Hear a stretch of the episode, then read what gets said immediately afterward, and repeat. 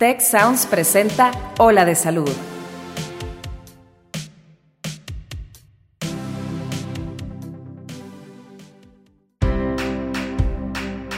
Esto es Ola de Salud.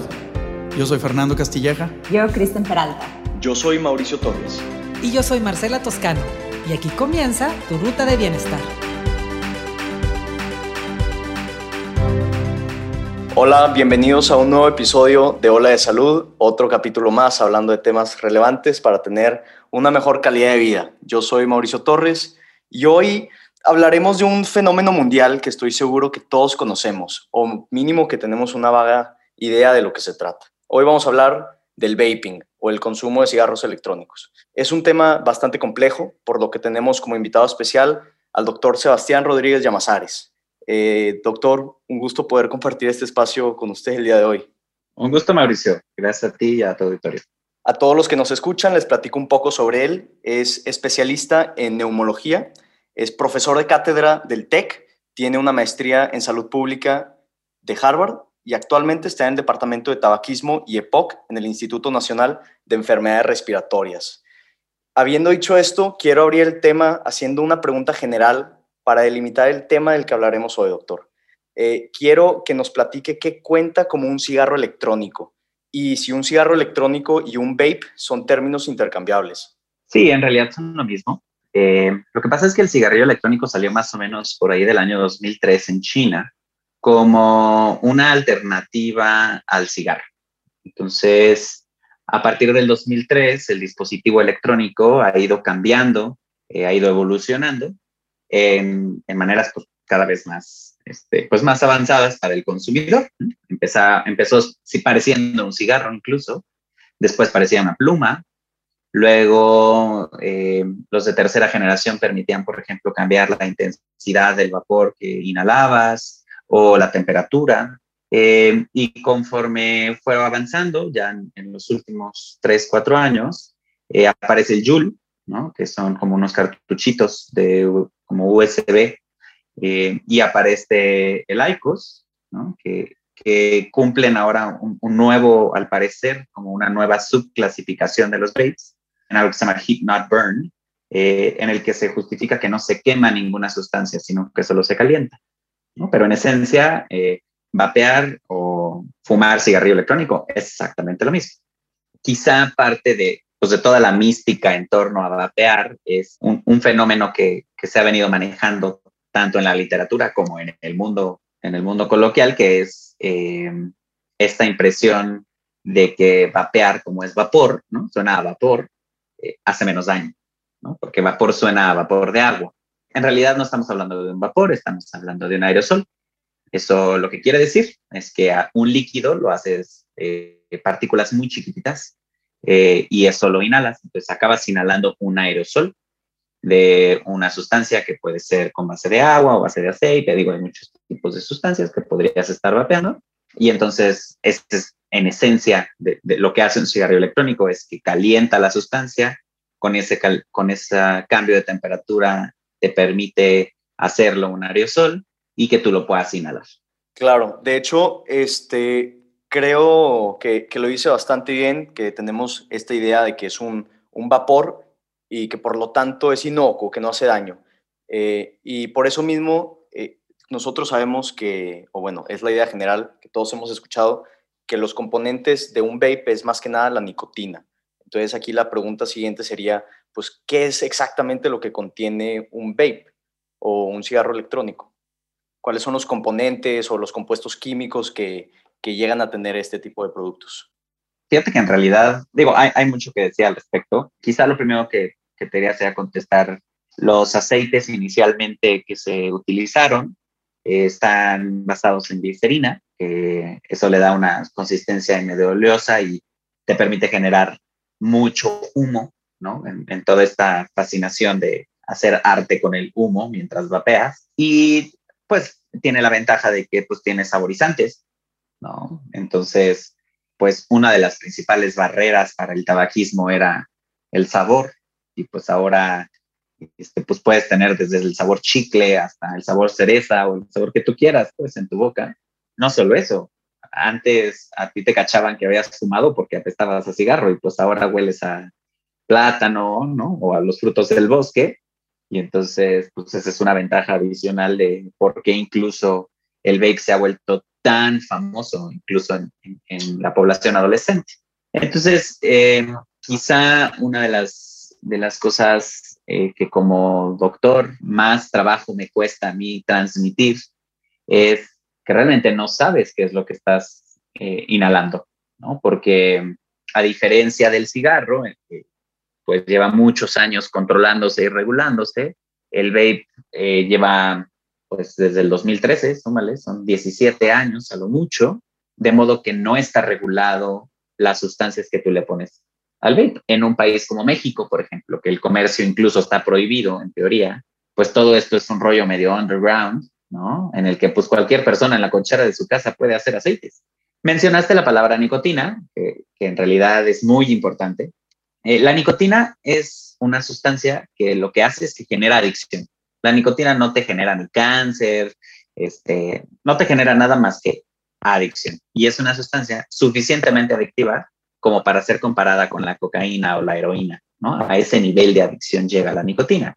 Tradicionalmente venía en los cigarros, pero pues ahora decidieron también agregársela al vape. La razón por la cual los vapes tienen nicotina es porque el cigarrillo electrónico, en su concepción inicial, surgió como una idea para dejar de fumar. Entonces, pues la idea de que entonces cambiaras y sustituyeras la nicotina de tu cigarro por la nicotina que ahora inhalas a través de un vape, pues suena una buena idea, ¿no? Tiene sentido.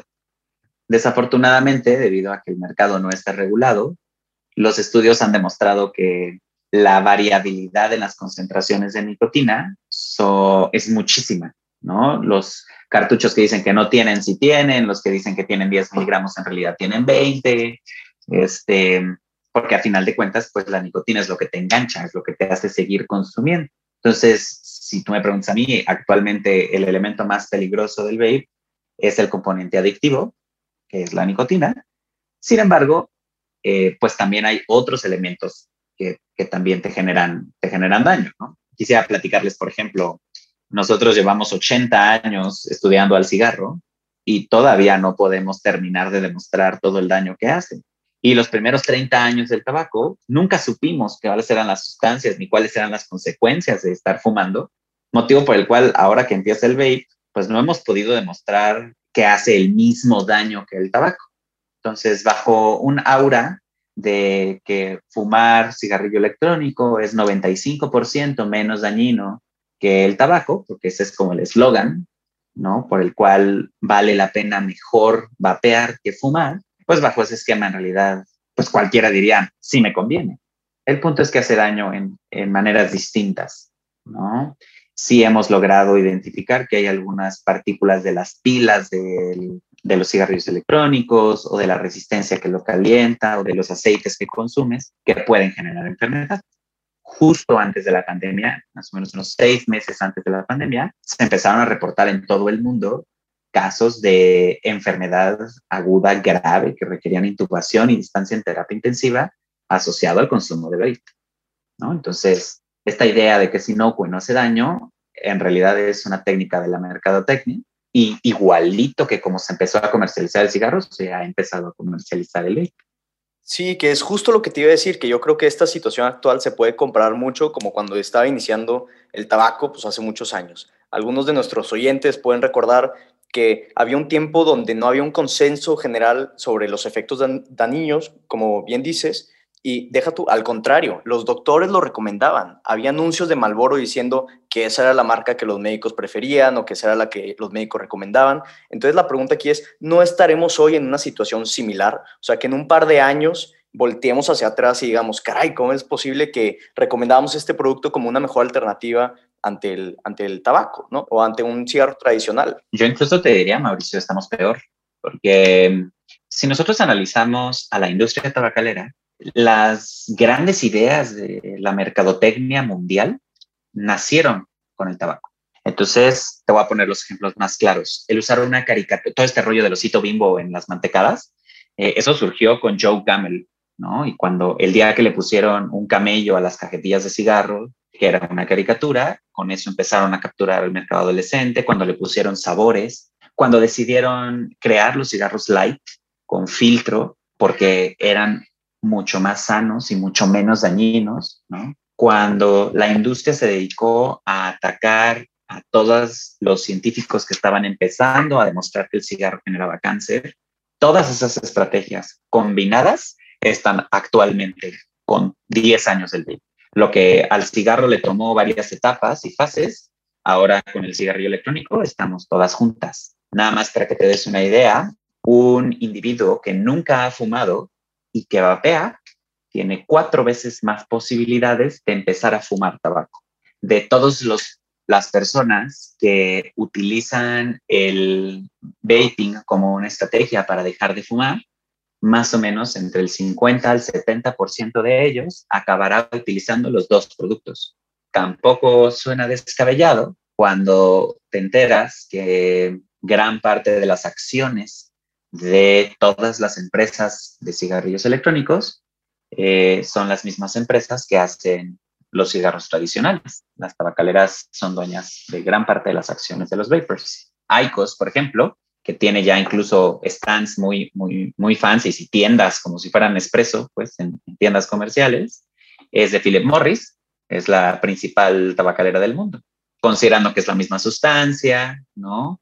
Y pese a que ellos lo, lo marketean como una estrategia para ayudar a las personas que están eh, intentando dejar de fumar, la realidad es que clínicamente nosotros no hemos visto esos resultados. Claro. Oye, platicabas hace rato que nosotros estamos empezando a ver que los cigarros electrónicos contienen una cantidad este, mucho más grande de, nicotina que un cigarro eh, tradicional, ¿verdad? Y que este, la nicotina siendo el componente adictivo, pues hace que el consumo de cigarros electrónicos sea pero aquí la pregunta que tienen todas las personas que este, vapean es, ¿qué me va a pasar a mí? O sea, eh, ¿hay evidencia del impacto que tienen los cigarros electrónicos en nuestra salud? Actualmente hay evidencia de que este, voy a tener un resultado negativo a través de los años. O sea, básicamente es, ¿me va a dar cáncer o no me va a dar cáncer o me va a dar alguna enfermedad similar o peor? Pues la respuesta es que no lo sabemos, ¿no?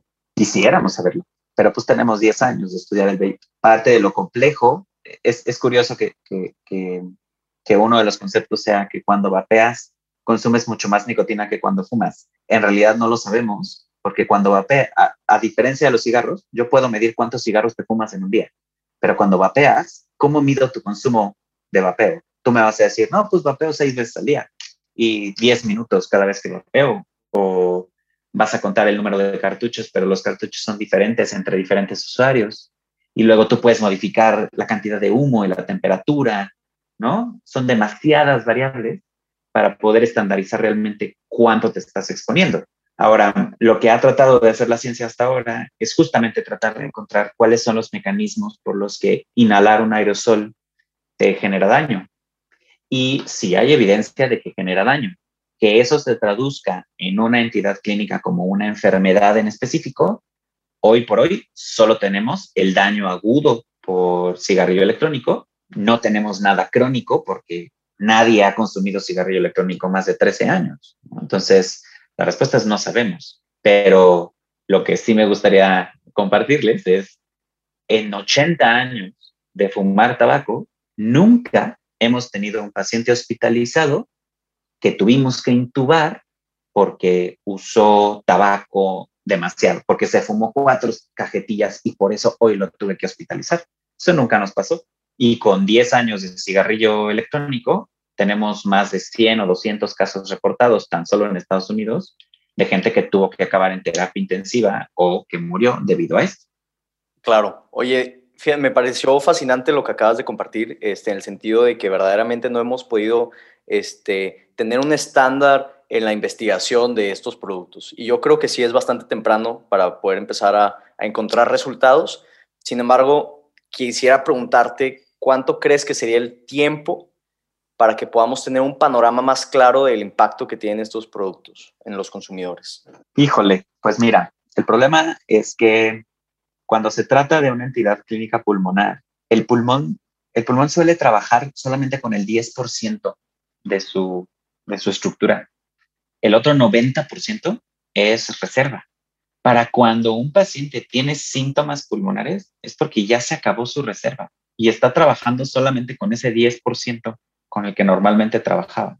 La exposición a humos requiere de muchos años para realmente tener una entidad clínica considerable. Y ese es uno de los principales problemas que hemos tenido con el tabaco, por ejemplo. Y es que los pacientes realmente nunca empiezan a tener síntomas pulmonares hasta que tienen 60 años.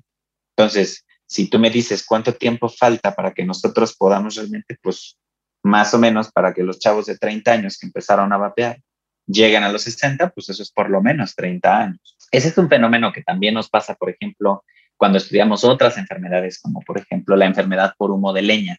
Las señoras que en las comunidades cocinaban con leña en realidad no se dan cuenta que tienen todos estos síntomas hasta que cumplen 50 o 60 años. Entonces, eh, gran parte de toda esta filosofía que tenemos hoy en día de YOLO, ¿no? Y pues si no lo veo no existe y si no es hoy pues no importa, es lo que hace que pues un producto como el, como el cigarrillo electrónico pues sea tan atractivo.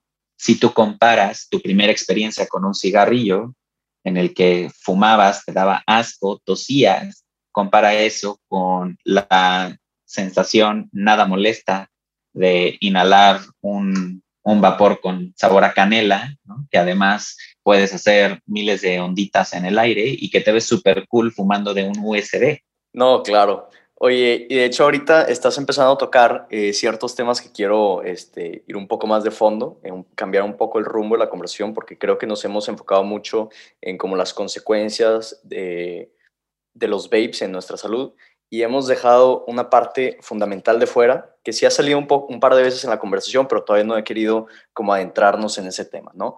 Que es que estos dispositivos están abriendo las puertas a toda una nueva generación al consumo temprano de la nicotina. Eh, aquí voy a sacar un, par de datos que según la ENCODAT o la Encuesta Nacional de Adicciones, que se realizó en los años de 2016 a 2017, en México casi un millón de adolescentes han intentado mínimo una vez un cigarro electrónico. Y de todo este millón de adolescentes, 160 mil lo usan de manera regular. ¿okay? Este es un número tremendo, es un número altísimo. No sé si tú tengas cifras más actualizadas del consumo de cigarros electrónicos en adolescentes en México, porque estoy seguro que de hace cinco años para acá este número ha crecido considerablemente. En, México, en México está muy difícil, en parte porque solo tenemos la ENCODAT, pero por ejemplo, los americanos, para cuando llegan a high school, o sea, para cuando empiezan high school, el 90% de ellos ya aprobó el vape. Entonces, en realidad es, es, es, un error creer que este es un problema de el, la persona que quiere dejar de fumar esta es una epidemia en realidad de los niños, ni siquiera es de los adolescentes. Hay una imagen eh, súper drástica que pueden, encontrar en Google muy fácil, en el que ponen la mochila de un niño con todos sus útiles escolares y en cada grupo de los útiles ponen un producto de cigarrillo electrónico. Y no te darías cuenta. Crees que es un marcatextos, crees que es una pluma, crees que es USB, este, crees que es un corrector. La industria lo ha hecho soberbiamente bien, ha logrado realmente hacer que el vape ahora sea un regalo de Navidad, ¿no? Es algo que le pides a Santa Claus y, y te lo trae. Quizá una de las cosas también más difíciles que, ha encontrado eh, la regulación del, del, vaping es que no es un, o sea, no es un producto, sino que es un dispositivo electrónico. El producto es el cartucho, ¿no? Entonces, a ti te están vendiendo un iPhone y tú simplemente le pones cosas a tu iPhone y esto es lo que tú consumes. Pero si tú en el libre mercado tratas de regular un producto electrónico, o sea, prohibir el cigarrillo electrónico sería el equivalente a prohibir este, pues, los iPhones. Y la pregunta comercial es, ¿por qué vas a prohibir este dispositivo? Entonces, realmente, como habíamos venido platicando un poco, Mau, pues tiene todas las condiciones, o sea, el, el cigarrillo electrónico tiene todas las características que a ti incluso como chavo te hacían no fumar, ¿no? El olor, la sensación molesta, el que te cacharan tus papás. Y aparte, pues hoy en día, gracias a todo el sistema de control de tabaco, fumar ya no es cool, ¿no? De hecho, pues las tasas de tabaquismo en México y en el mundo han venido bajando. Eso es gracias a todas eh, estas políticas que hemos logrado hacer de quitar al, sombrero Marlboro, ¿no? De los anuncios, de dejar de poner los cigarrillos en las películas. o en las caricaturas como algo normal, pues. El punto es que hoy por hoy el cigarrillo electrónico no es considerado ni es tratado como un producto de tabaco, motivo por el cual no se puede regular, no se puede legislar. Claro, y creo que, que sí han hecho un buen trabajo este, todas estas empresas en fabricar los cigarros electrónicos de manera que inciten a, los adolescentes a, consumirlos. Eh, como ya bien mencionaste, la forma, la apariencia, todo este que han quitado la estigma de, un cigarro tradicional, pero también empezamos a ver como ciertos patrones, especialmente con el tipo de sabores que están teniendo estos cigarros. Y aquí una pregunta sería, ¿crees que las empresas que producen estos productos lo están haciendo de manera intencionada, a propósito, para entrar al mercado de adolescentes? Digamos, si no lo están haciendo a propósito, digo, yo, no, no, podría decirte cuál es la intención, pero sí te puedo decir cuáles son los resultados de eso mismo en momentos previos de la historia. O sea, los cigarros light, lo que demostraron cuando salieron es que aumentaron la captación del mercado femenino. Eh, los cigarros con filtro eh, fueron uno de los grandes booms el inicio del tabaquismo adolescente. Así, el ponerle mentol a los cigarros, lo único que, demostró era que, que generabas una capacidad para atraer al mercado adolescente. Entonces, justamente poner este, pues todo este rollo de sabores, ¿no? De ponerlo en, un empaque shiny y de incluso, pues, eh, promoverlo como algo cool, como un artículo un poco como de lujo, pues definitivamente es una estrategia en mercadotecnia. No, y una vez sabiendo todo esto, ¿cómo armarías tú como una política de salud pública para manejar el consumo y distribución de estos cigarros? O sea, entiendo que, que, es un poco difícil, eh, especialmente por el tipo de, de, variabilidad entre producto y producto, ¿no? O sea, verdaderamente como englobar todos en, una, en un mismo paraguas. Pero ¿cómo buscarías tú regularlo? ¿Recomendarías prohibir la venta completamente? O únicamente con algún tipo de licencia o permiso para personas mayores de 18 años, o como está ahorita libremente a cualquier persona que quiera consumirlos, siempre y cuando esté regulada la producción. O sea, ¿cómo sería tu esquema, este, best case scenario para, para regular este tipo de productos aquí en México? Quiero que veas, Mauricio, que pareciera que en México hoy se permite vender y distribuir eh, vapeadores. Eso es contra la ley. O sea, está prohibido y aún así se hace yo no creo que la prohibición sirva de nada, ¿no? En general, eh, como salubrista, pues estoy a favor de un esquema regulatorio, pero el esquema regulatorio para mí es que entre como un producto de tabaco. Y el que entre como un producto de tabaco significa que no puede tener publicidad, significa que no se puede vender a menores de 18 años, significa que tienes que tener una licencia para poderlo vender, significa que no lo puedes vender en las farmacias, ¿no? O sea, hay toda una serie de legislaciones que ya pasamos con el tabaco que definitivamente han permitido, regular el, tabaquismo y que creo que podrían hacer lo mismo con el vape. Para mí ese sería como el primer paso. El segundo paso, en definitiva, sería regular a las empresas que se encargan de producir los cartuchos. Hoy por hoy, tú y yo podemos estar como en Breaking Bad en nuestra cochera, armando cualquier aceite con oleico en cualquier esquina. ¿no? Eso me parece un gran peligro para el consumidor y también, Mauricio, la ciencia también va, yo, yo creo que la ciencia irá absorbiendo con el tiempo esto como una estrategia para dejar de fumar, que así fue como fue conceptualizado. Entonces, te cuento, para tú dejar de fumar, nosotros lo que hacemos en la terapia para dejar de fumar es darte nicotina que se libere de manera lenta y eh, a lo largo de todo el día. En vez de darte mucha nicotina, te vamos dando nicotina poco a poquito. Y las pastillas que usamos en tratamiento para dejar de fumar sustituyen la función de la nicotina y, te permiten en realidad como aventarla despacio. Bajo ese esquema, si nosotros reguláramos el cigarrillo electrónico, podríamos entonces generar una serie de cartuchos que no te permitan fumar más de lo que debes y que únicamente te den la cantidad de nicotina que tú necesitas para irlo abandonando en un esquema ordenado y regulado. Eso es algo que no existe hoy en día. Y esa es la razón por la cual hoy no tiene ningún sentido intentar dejar de fumar con un vape. Claro, se me hace bastante interesante. Nunca había leído o escuchado una propuesta así. Entonces aquí el tema subyacente de toda esta plática es qué pesa más, el beneficio eh, de los vapes como una alternativa para dejar de fumar, dado que encontremos un tipo de, esquema como el que ahorita mencionaste, o si pesa más el daño que puede tener a los consumidores. Digo, por el, por el tono de la conversación, este, creo que queda muy claro que, que pesa más el, el daño, ¿no? Sin lugar a dudas. O sea, en el lugar en el que estamos hoy, bajo las circunstancias de regulación que tenemos, bajo el tipo de productos que utilizamos, hoy por hoy eh, el daño que tú puedes tener por vapear es mucho mayor que el beneficio potencial que tanto te presume. ¿Le darías algún beneficio a fumar cigarros electrónicos? ¿Le ves algo de bueno en lo absoluto o puras cosas negativas? Yo no le veo beneficio. Es que hace menos daño. Es preferible, así, es preferible vapear que fumar. Lo, es exactamente el mismo argumento de por qué no es preferible fumar marihuana que fumar tabaco. Las dos hacen daño, o sea, los tres componentes hacen daño, hacen daño de manera distinta, ¿no? No queramos medir el daño del tabaco igual que el daño del cigarrillo electrónico, igual que el daño de la marihuana. Son componentes diferentes que hacen daño en diferentes partes del cuerpo y que por lo tanto no podemos comparar. Si tú me preguntas a mí, no tendrías por qué estar metiendo un humo ajeno a tus pulmones. Si eso es de la madre tierra, es artificial o de donde sea que venga, es humo y te sigue haciendo daño. Excelente, muy bien. Oye, Sebastián, ¿nos dejarás el, podcast con tres recomendaciones finales o tres puntos que quieras que todas las personas que nos están escuchando eh, se lleven de aquí?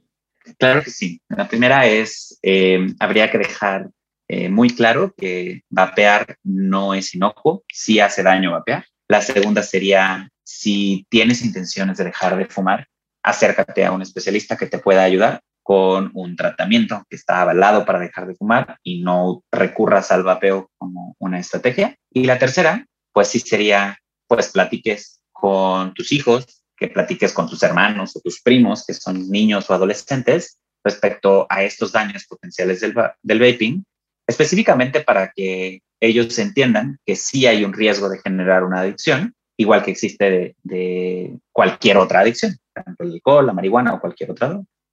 Excelente, pues ahí lo tienen los puntos finales del doctor Sebastián Rodríguez Llamazares. Sebastián, muchísimas gracias por estar aquí el día de hoy con nosotros platicando de este tema. Eh, le doy la oportunidad de, venir y, expresar sus ideas y pues bueno, vamos a ver en, en dónde eh, termina toda esta situación, eh, la nueva investigación que, que, se va a estar dando a través de los años y, y empezar a ver cómo empezamos a, a, regular un poco más todos estos productos. Muchas gracias, Mauricio, un gusto. Muchísimas gracias a todos los que nos escucharon el día de hoy. Esto es Hola de Salud.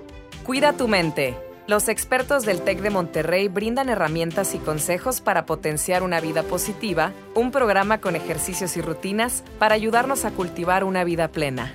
Escúchalo en Spotify, Apple Podcast y Google Podcast. Muchas gracias al equipo de Tech Salud, el Sistema de Salud del Tecnológico de Monterrey y al equipo de Tech Sounds.